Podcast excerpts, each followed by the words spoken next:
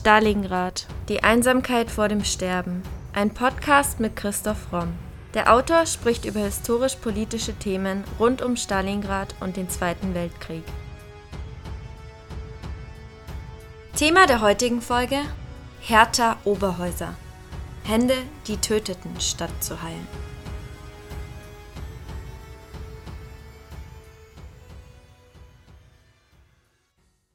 Wenn vom Nationalsozialismus gesprochen wird, so ist meistens von Männern die Rede. Adolf Hitler, Heinrich Himmler, Reinhard Heydrich und Co. sind allen Geschichtsinteressierten ein Begriff. Oft wird die Rolle von Frauen im Nationalsozialismus unterschätzt. Das ist jedoch ein großer Fehler. Frauenrollen im deutschen Faschismus hatten ein breites Spektrum, vom deutschen Mädel bis hin zur Fabrikantengattin. Das NS-System konnte die Mehrheit der Frauen leicht für sich gewinnen und musste sich nicht, wie es in vielen Quellen heißt, mit einer widerspenstigen Frauenbewegung herumschlagen. Die rassistische Komponente der NS-Ideologie konnte den Frauenführerinnen keineswegs verborgen bleiben. Also kann nicht die Rede sein von einem bloß passiven Mitläufertum, sondern wohl eher von einem bewussten Wegschauen, einer geheimen oder offenen Zustimmung zur Politik ab 1933 und oder einer Sympathie mit einzelnen Maßnahmen der neuen Machthaber.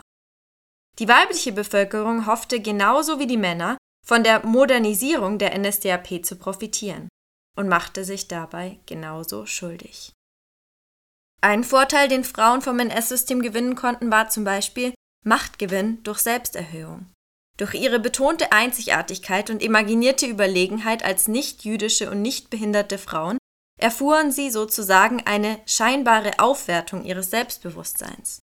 Als weitere Motive führen Historiker an die Kompensation von Unterdrückungserfahrungen, die Sicherung von Privilegien, die Flucht vor Widersprüchlichkeiten und traditionell weiblich geprägte Werte wie Anpassung, Einfühlung, Aufopferung und Unterordnung, Familie, Tugend und Gemeinschaft. Außerdem, sagen Historiker, ist es auch nicht richtig, dass Frauen nur in der Verwaltung arbeiteten. Sie waren in allen exekutiven Referaten, wie zum Beispiel dem Ausländer- oder Schutzhaftreferat, direkt mit den Opfern des NS-Systems konfrontiert. Sie protokollierten Verhöre und Vernehmungen oder wurden sogar Zeuginnen von Misshandlungen. Zwischen 1931 und 1945 heirateten etwa 240.000 Frauen einen SS-Mann, wozu sie strengen Auswahlkriterien entsprechen mussten, um die sogenannte rassische Reinheit des Nachwuchses garantieren zu können. Zu diesem Zweck wurden von der NDF Kurse in Hauswirtschaft, Geburtshygiene und Kindererziehung abgehalten.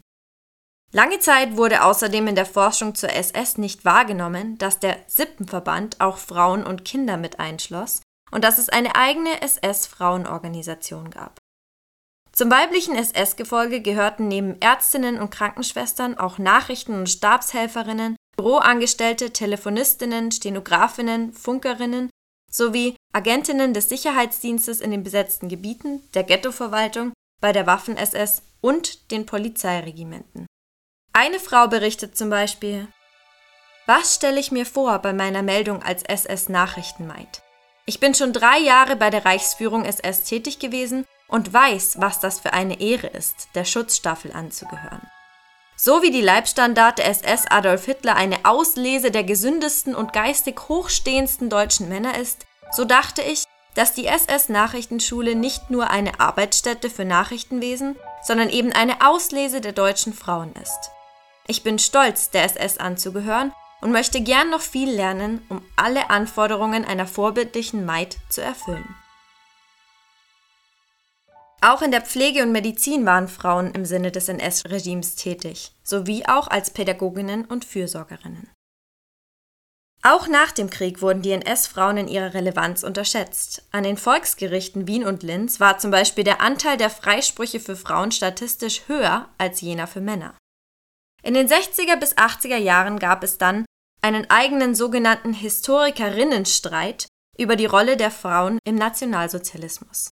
Mittlerweile gibt es jedoch unter Historikern einen Konsens darüber, dass es nicht richtig ist, in diesem Fall in einem simplen Opfer-Täter-Modell zu denken und die Frauen auf die Seite der Opfer zu stellen.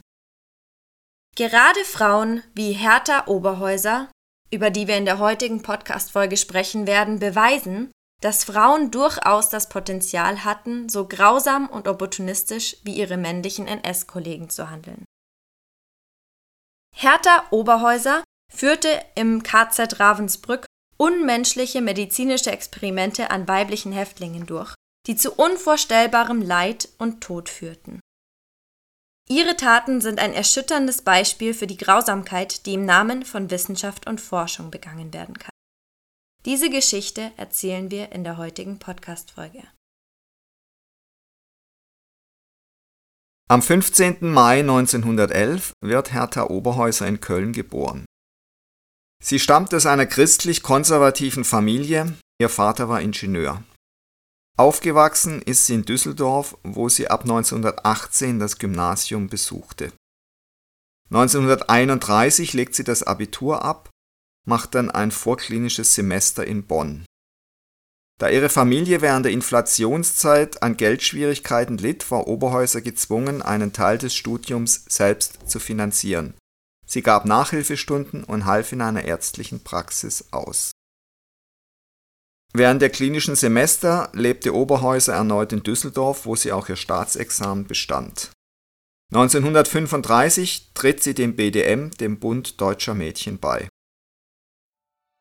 Sie berichtet über diese Zeit, als ältere Medizinstudentin wurden wir aufgefordert, uns dem BDM zur Verfügung zu stellen. Ich fand dort eine weibliche Jugend vor, die in diese Organisation hereingezwungen war. Sie war überbelastet durch zu viel Sport, Märsche und übermäßigen Dienst. Zuletzt übte Oberhäuser das Amt einer sogenannten Ringärztin im BDM aus. 1937 tritt sie der NSDAP und dem Nationalsozialistischen Schwesternverband bei, wenig später auch dem NS-Ärztebund und dem NS-Luftschutzbund. Sie entschließt sich zu einer Fachausbildung als Hautärztin und ist weiterhin darauf angewiesen, möglichst rasch Geld zu verdienen, um ihre Eltern finanziell zu unterstützen. Im Dezember 1940 erhält sie ein gut bezahltes Angebot. In einer medizinischen Fachzeitschrift war eine Stelle als Lagerärztin in einem sogenannten Frauenumschulungslager in der Nähe von Berlin ausgeschrieben. Dieses Umschulungslager stellt sich als das Konzentrationslager Ravensbrück heraus.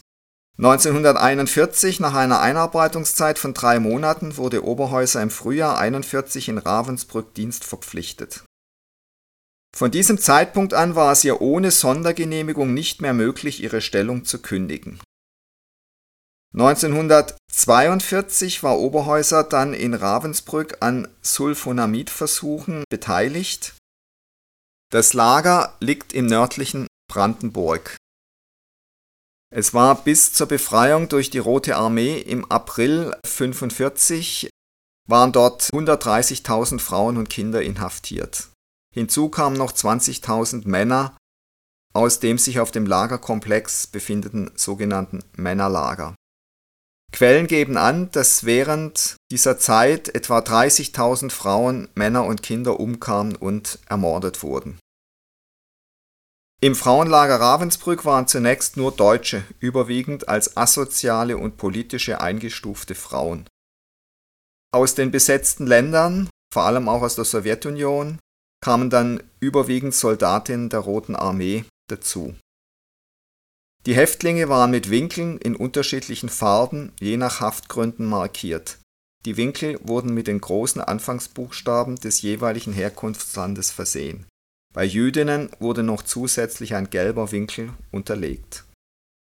Die Persönlichkeit der Frauen wurde dadurch ausgelöscht, dass sie Nummern bekamen, die sie auf ihrer Kleidung deutlich sichtbar tragen mussten.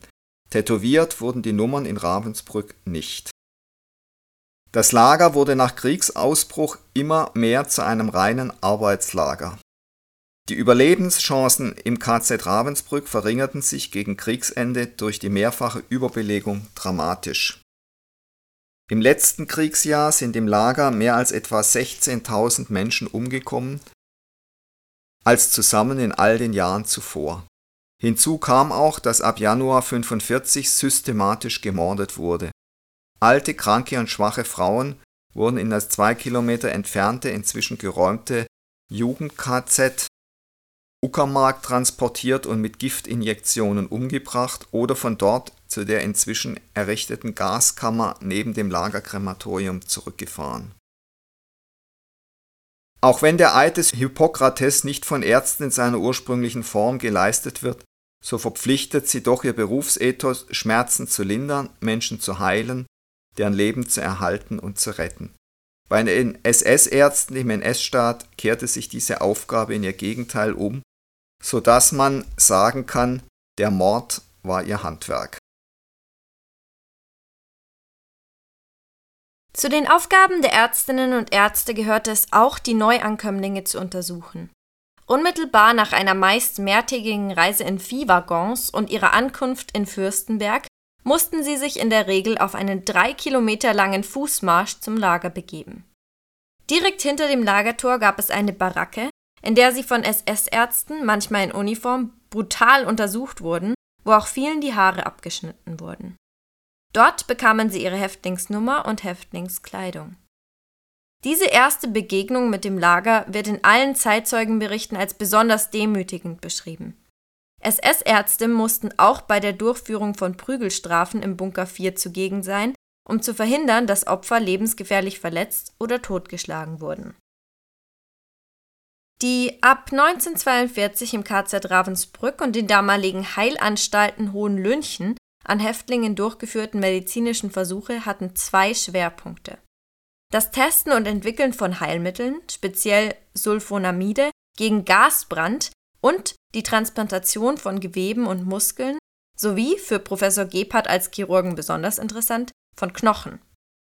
Die so gewonnenen Forschungsergebnisse sollten der Behandlung kriegsversehrter Soldaten dienen im KZ Ravensbrück wurden medizinische Versuche mit Sulfonamid an mehr als 20 Frauen aus Polen, der Ukraine und Deutschland gemacht. An diesen Versuchen war Hertha Oberhäuser beteiligt. Zwei Monate zuvor war Reinhard Heydrich Opfer eines Attentats tschechischer Widerstandskämpfer geworden. Dabei drängten Teile der Rosshaarfüllung des Autositzes Granatsplitter und Lederstücke in seinen Körper. Heydrich wurde sofort von tschechischen Ärzten operiert. Kurz danach traf der beratende Chirurg der Waffen-SS, Dr. Karl Gebhardt, in Prag ein, um sich nach den Ergebnissen der Operation zu erkundigen. Heydrich hatte jedoch keine Chance, denn durch die Fremdkörper waren Gasbrandbazillen in seinen Körper gelangt. Zehn Tage nach dem Attentat erlag Heydrich seinen Verletzungen. Hitlers Leibarzt Theo Morell warf Gebhardt daraufhin vor, zu wenig auf die Wirkung der Sulfonamide geachtet zu haben. Sulfonamide sind Amidderivate der Sulfonsäuren, deren antibakterielle Heilwirkung erst einige Jahre zuvor von dem Münchner Bakteriologen Gerhard Domack entdeckt worden war. An der Front wurden solche dringend benötigt. Tausende deutscher Soldaten waren bereits Wundinfektionen erlegen. Gebhardt verschaffte sich den Vorsitz über die Versuche. Im Verlauf der Versuchsreihen in Ravensbrück wurden dafür ausgewählten Frauen Bakterien, Holzsplitter und Glas in offene Wunden an den Unterschenkeln gebracht. Wenn bei den Eingriffen selbst noch Morphium gegeben wurde, so verzichtete man in der postoperativen Phase weitgehend auf schmerzstillende Mittel. Aufgrund mangelnder Hygiene kam es auch zu vielen Todesfällen durch Tetanus. Die Frauen in der dritten Versuchsreihe wurden Mischinfektionen und Infektionen mit einem brandigen Fäulniserreger ausgesetzt. Fünf von ihnen starben unmittelbar nach den Operationen, sechs wurden mit noch nicht verheilten Wunden erschossen. Die Überlebenden litten vielfach für den Rest ihres Lebens an Knochen- und Muskeldefekten sowie schweren Krankheiten. Besonders häufig wählte Oberhäuser für medizinische Versuche polnische Widerstandskämpferinnen, meist Studentinnen und junge Akademikerinnen aus, die sich in den Gestapo-Verhören nicht kooperativ gezeigt hatten. Im Januar 46 wird ein 30 Seiten umfassendes Protokoll über die Menschenversuche im KZ Ravensbrück erstellt und abgegeben. Die Verfasserin war eine promovierte Radiologin und ein Häftling. Sie schreibt, 74 polnische Frauen, politische Gefangene aus den Warschau- und Dublin-Transporten wurden als Opfer für die Experimente ausgewählt. Sie alle waren jung, gesund, gut gebaut und hatten schöne Beine. bis die Operationen an ihren Beinen durchgeführt wurden. Die jüngste der operierten Frauen war 16, die älteste über 40 Jahre alt. Die meisten Frauen wurden mehr als einmal operiert, manche sogar 16 Mal. Die Verantwortung für die Nachversorgung, wo angeblich alles steril sein sollte, lag bei Gerda Quernheim, die, obwohl ausgebildete Krankenschwester, berüchtigt war wegen ihrer Schlampigkeit und Nachlässigkeit. Wenn Dr. Rosenthal die Wunden behandelte, quälte er in brutaler Weise die Opfer und ließ seinen sadistischen Neigungen freien Lauf, indem er die Wunden mit Instrumenten aufriss, halb oder total betrunken, wobei er mit seiner Geliebten Gerda Quernheim, die ihm dabei assistierte, flirtete. Also diese Szene erinnert wirklich an eine Desage Horrorszene, also dass ein betrunkener Arzt die Kranken quält und nebenbei noch sich daran aufgalt und mit seiner Geliebten flirtet. Also viel schlimmer geht's eigentlich nicht mehr. Während einige männliche Kollegen aufgrund der starken psychischen Belastungen diese Arbeit vorzeitig abbrechen mussten, blieb Hertha Oberhäuser bis zum Schluss der Experimente in ihrer Position. Während es für viele männliche Kollegen reizvoll war, durch neue wissenschaftliche Erkenntnisse, die für die Behandlung der vielen verwundeten Soldaten und somit für den Endsieg dringend benötigt wurden, schnell Karriere zu machen, hielt sich Oberhäuser still im Hintergrund, wie es ihrem patriarchalischen Weltbild entsprach bei medizinischen Kongressen zu den neuen Forschungsergebnissen waren nur ihre männlichen Kollegen vertreten, ihr Name wurde nicht erwähnt. Hertha Oberhäuser war aber an Menschenversuchen speziell mit Sulfonamiden beteiligt und tötete nach den Eingriffen Patienten oder auch kranke Patienten mit Injektionen, meistens mit den besonders grausamen Benzolin-Injektionen, bei denen der Tod erst nach fünf Minuten eintritt es beteiligten sich auch SS-Krankenschwestern im Frauenkonzentrationslager Ravensbrück an den durchgeführten Experimenten. Drei dieser Krankenschwestern wurden dann im Ravensbrück-Prozess angeklagt, genauso wie die SS-Aufseherinnen waren sie der SS-Gerichtsbarkeit unterstellt. Eine SS-Schwester berichtet von der Zwangssterilisation von Sinti- und Roma-Frauen. Bekannt ist auch die Anklage von einer Ärztin, einer Oberpflegerin sowie 14 Pflegerinnen, die in der Euthanasieanstalt Meseritz-Oberwalde tätig waren. Oberhäuser ist also nicht allein dort schuldig geworden, sie hatte viele Erfüllungsgehilfinnen, die oft auch nur durch Schweigen oder Nichtstun halfen.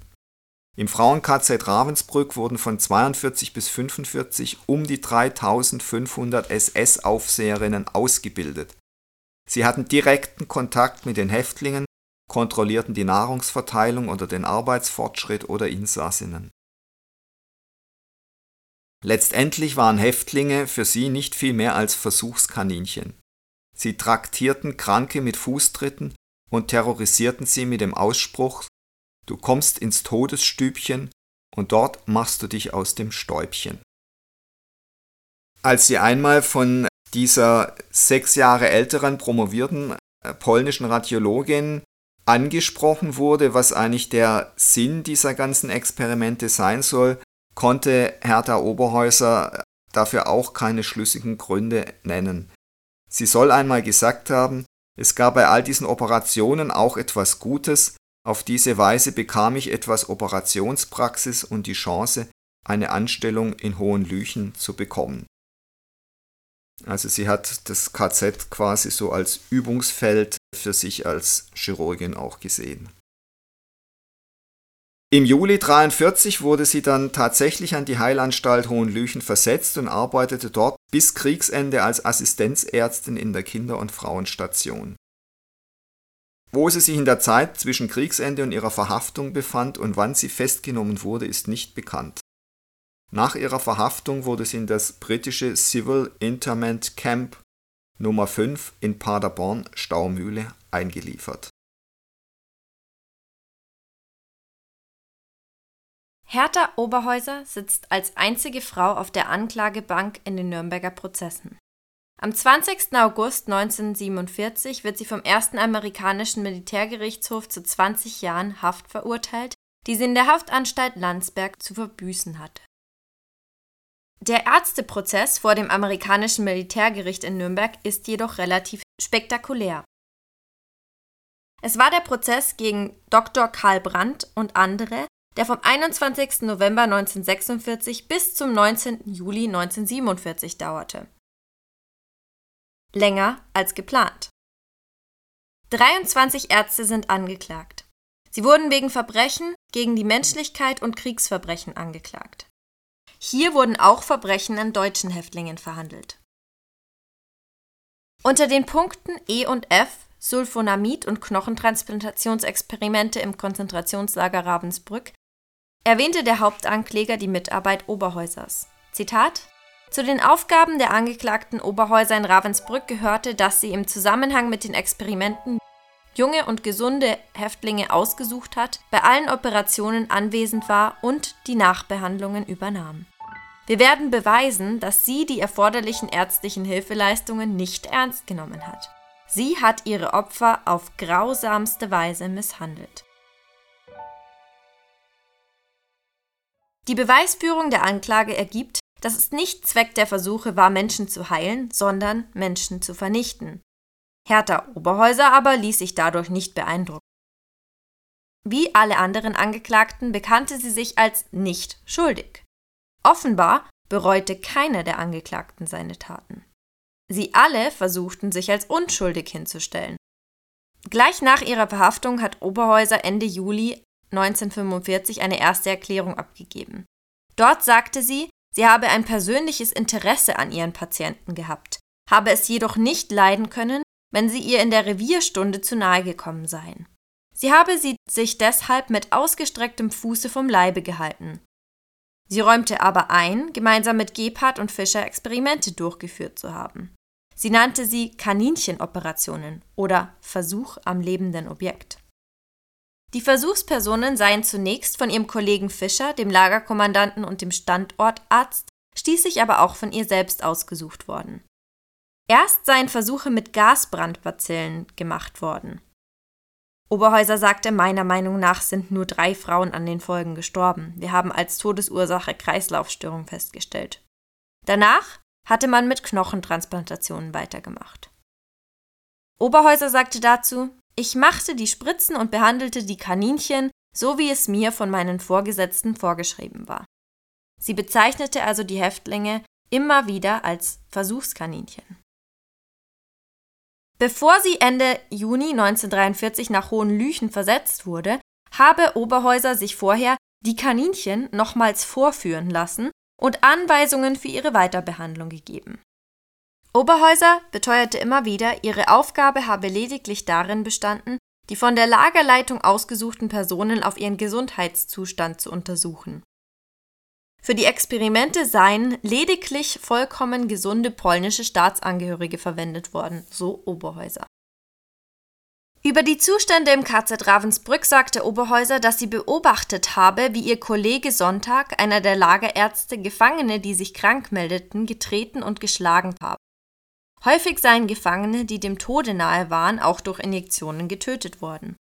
Oberhäuser selbst räumte ein, fünf oder sechs derartige Injektionen verabreicht zu haben. Es gab allerdings auch Häftlinge, die sich für Oberhäuser aussprachen. Nur wenige ehemalige Häftlinge entlasteten die KZ-Ärztin so sehr wie Margarta Müdler. Sie berichtete, im Januar 1943 ins Krankenrevier des KZ Ravensbrück gebracht worden zu sein und dort sehr schlecht behandelt worden zu sein. Als sie nach drei Wochen auf ihren Block zurückgeschickt worden sei, habe sie nach nur einer Woche wieder ins Krankenrevier zurückkehren müssen. Diesmal wurde sie von Frau Oberhäuser behandelt, die sich dann alle Mühe mit ihr gegeben habe, sowie für eine gute Verpflegung gesorgt und ihr schmerzstillende Mittel gegeben habe. Sie sagt, Fräulein Dr. Oberhäuser hat trotz schwieriger Verhältnisse und obwohl sie selbst offenbar an die Weisungen des Lagerarztes gebunden war, mich während meiner mehreren Monate langen Krankheit gut behandelt und hat alles getan, um meine Gesundheit wiederherzustellen. In der gleichen Weise hat sie den anderen Patienten des Reviers zu helfen versucht, wo immer sie nur konnte. Und ich habe nie gesehen, dass sie einen Patienten misshandelt hat. Im Laufe des Prozesses kam nach einer kurzen Beschreibung des Krankenreviers durch Oberhäuser der Rechtsanwalt Seidel auf die Sulfonamid-Experimente zu sprechen. Oberhäuser sagte aus, SS-Arzt Gebhardt habe ihr gesagt, dass die Versuche von höchster Stelle angeordnet seien, dass alles legal sei und dass die Betroffenen angeblich durchweg zum Tode Verurteilte die Chance einer Begnadigung hätten. Zitat Oberhäuser Nachdem ich mir dieses nun überlegt hatte, dass die Versuche von Herrn Professor Gebhardt durchgeführt werden sollten, den ich zwar zuvor nicht kannte, dessen Ruf mir aber von seiner großen Klinik wegen bekannt war, so sagte ich mir dann, wenn Herr Professor Gebhardt sie durchführt, dann wird es schon richtig sein. Darüber hinaus habe sie an keinen vorbereitenden Besprechungen teilgenommen und sei auch nicht an der Auswahl der Versuchspersonen beteiligt gewesen. Nach ihrer Erinnerung sei angeblich eine der überlebenden Frauen begnadigt worden. Ihre Aufgabe bei den Operationen sei es gewesen, die Narkose einzuleiten. Sie behauptet, dass sie Patienten nur dann Injektionen, also tödliche Injektionen gegeben hat, um, Zitat, die Leiden ihrer Patienten abzukürzen und um ihnen den Tod zu erleichtern. Sie sagt, es habe auf ihrer Station Schwerkranke gegeben, die an Krebs oder Syphilis im Endstadium gelitten hätten. In einigen Fällen, etwa vier oder fünf, habe sie sich an das Bett der Leidenden gesetzt, die sie um Hilfe gebeten hatten, und ihnen in Gegenwart einer Häftlingsschwester intravenös eine Zitat Spritze zum Einschlafen gegeben. Also sie stellt das Ganze als ein, einen humanitären Akt hin. Am 8. April 1947 wurde Oberhäuser erneut in den Zeugenstand gerufen. Der Ankläger fragte sie mehrmals, ob sie je selbst die Opfer der Versuche ausgewählt oder ob sie irgendeinen Einfluss auf die Wahl gehabt habe. Oberhäuser entgegnete ihm, dass die Auswahl der Versuchspersonen angeblich ausschließlich von ihren Vorgesetzten vorgenommen worden sei. Die Aussage einer Zeugin, die angeblich beobachtet hat, wie Oberhäuser eine kranke Frau mit Fußtritten aus dem Revier gejagt habe, verneinte sie energisch. Sie habe nie jemanden getreten, sondern stets versucht, Hilfe zu leisten. Derartige Handlungsweisen, die im SS-Milieu gängig waren, habe sie strikt abgelehnt. Am Ende ihres Verhörs musste Oberhäuser dann einräumen, dass sie die Kriegsverdienstmedaille erhalten hatte. Aus welchem Anlass sie ihr verliehen worden war, hatte sie jedoch angeblich vergessen. Das Gericht befand nach einer fast vierwöchigen Beratungszeit Oberhäuser für schuldig, Kriegsverbrechen und Verbrechen gegen die Menschlichkeit begangen zu haben. Das Gericht bezeichnete Oberhäuser als aktive Mitarbeiterin Gebhards und als solche an den Sulfonamid-Experimenten Knochen-, Muskel- und Nervengenerations- und Knochenverpflanzungsversuchen äh, war sie laut Gericht mit beteiligt. Ihr Anwalt legte gegen diese Begründungen Widerspruch ein. Er behauptet, eine eidesstattliche Aussage Oberhossers habe bewiesen, dass es sich bei ihren Injektionen ausschließlich um Sterbehilfe gehandelt habe der Militärgerichtshof verurteilt sie zu 20 Jahren Haft. Hertha Oberhäuser nimmt ihr Urteil äußerlich unbewegt entgegen und wird anschließend abgeführt. Der SS-Arzt Karl Gebhardt wird als Hauptverantwortlicher der Sulfonamid-Experimente schuldig gesprochen und zum Tode verurteilt. Der Todesstrafe entgeht Hertha Oberhäuser nur, weil sie nicht in der SS war. Und der Grund, Frauen durften nicht in diesen Männerbund. Bereits 1941 wurde das Strafmaß auf zehn Jahre reduziert und damit stand einer baldigen Entlassung nichts mehr im Wege.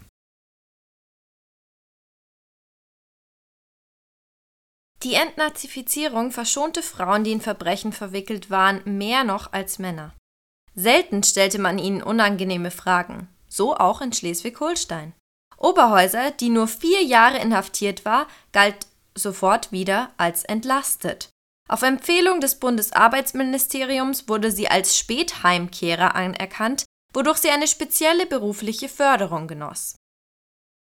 1952 gelangte sie also wieder auf freien Fuß und ließ sich wenig später als praktische Ärztin im holsteinischen Stocksee bei Neumünster nieder und nahm dort eine Anstellung in der katholischen Johanniterheilstätte in Plön an. Nun startete sie ihre zweite Karriere. In der kleinen Gemeinde und den umliegenden Orten erfreute sie sich schnell großer Beliebtheit. Sie galt als freundlich, kümmerte sich um die Menschen, und das erzählt noch heute eine ihrer Patientinnen. Eine ganz andere Erinnerung hat Anne Reichel. Sie war 1955 ein kleines sieben Jahre altes Mädchen, als sie bei einer Freundin die nette Frau Doktor erlebte. Sie fragte ihre Mutter, ob sie nicht auch von ihr behandelt werden dürfe. An die Antwort erinnert sie sich noch heute, denn ihre Mutter meinte, eher rufe sie den Tierarzt, als dass eine KZ-Ärztin ihre Kinder anfassen dürfe. Die Verschleppung des Falles Oberhäuser löst international Empörung aus. Erst 1958 ist das Innenministerium aber bereit, ihr die allgemeine Zulassung als Ärztin, die Approbation, zu entziehen. 1956 wurde Oberhäuser von einer Überlebenden aus Ravensbrück erkannt und angezeigt. Ein paar Einwohner von Stocksee setzen sich tatsächlich für die nette Frau Doktor ein, aber das nützt nicht viel. Nach dem Bekanntwerden der Vorwürfe gegen ihre Person wurde Oberhäuser aus der Heilstätte des Johanniterordens entlassen. Viele ehemalige KZ-Gefangene waren entrüstet, dass die sogenannte Bestie von Ravensbrück noch so lange als Ärztin tätig sein durfte. Und damit nicht genug. Die Kieler Staatsanwaltschaft eröffnete erneut ein Verfahren gegen Oberhäuser wegen des Verdachts einer strafbaren Handlung. Das jedoch bereits 1957 mit der Begründung eingestellt wurde, dass Oberhäuser nicht zweimal für die gleiche Tat bestraft werden könne. Doch als Ärztin durfte sie fortan immerhin nicht mehr tätig sein. Denn ihr wurde ja 1958 die Approbation entzogen. 1960 erhebt Oberhäuser eine Anfechtungsklage und die wird abgewiesen. Zitat aus dem Prozess. Nach einer zwölfstündigen Verhandlung hat die achte Kammer des Schleswig-Holsteinischen Verwaltungsgerichtes am Samstag die Anfechtungsklage der Ärztin Dr. Oberhäuser gegen den Kieler Innenminister, der ihr wegen ihrer Tätigkeit in dem Frauenkonzentrationslager Ravensbrück die Approbation entzogen hatte, kostenpflichtig abgewiesen Begründungsfazit: Wegen fehlender Charakterfestigkeit, Menschlichkeit und sittlichem Bewusstsein wird ihr die Approbation entzogen. Sie musste also 1960 ihre Praxis endgültig schließen. Im Mai 65 verließ sie dann Stocksee und zog nach Bad Honnef. Man weiß, dass sie zum Schluss noch als Küchenhilfe arbeitete.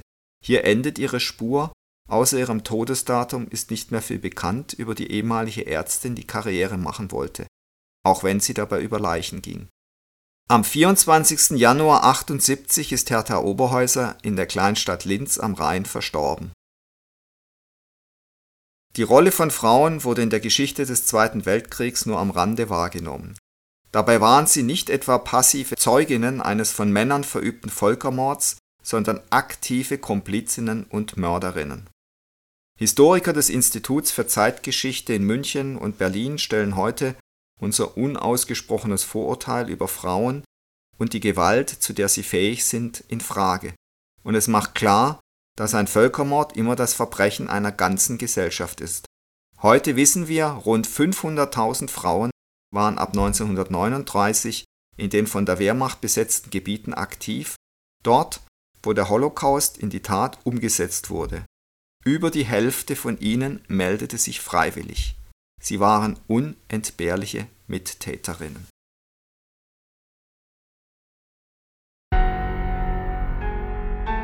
Das war Folge 175 unseres Podcasts Stalingrad. Die Einsamkeit vor dem Sterben.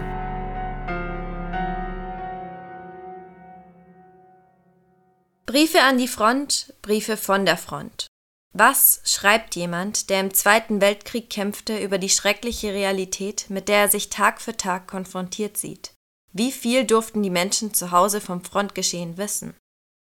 Die Antworten auf diese Fragen sind so überraschend wie erschütternd.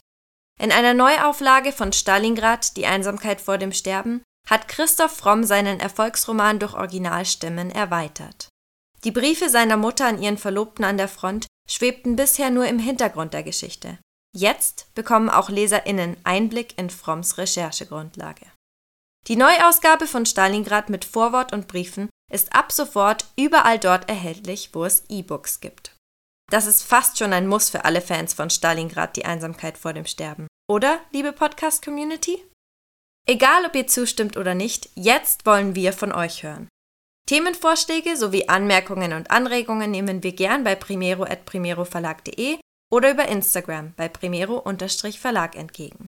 Und wenn ihr euren Lieblingspodcast anderweitig unterstützen wollt, können wir euch unser Bücherangebot ans Herz legen. Zum Beispiel die Dystopie Thor und der Gott des Feuers, die zu den aktuellen Lieblingen der Science-Fiction-Community zählt. Oder den Wirtschaftsthriller Die Macht des Geldes, der auch Jahrzehnte nach dem Mauerfall noch lange nicht an Relevanz verloren hat. Mehr Infos findet ihr auf unserer Website oder unseren Social-Media-Kanälen. Außerdem freuen wir uns natürlich immer über kleine Spenden via PayPal. Den Link dazu findet ihr in der Podcast-Beschreibung und auf unserer Website. Aber in jedem Fall vielen Dank, dass ihr so treu und interessiert unseren Stalingrad-Podcast hört. Wir hoffen, ihr bleibt uns noch über viele weitere Folgen erhalten.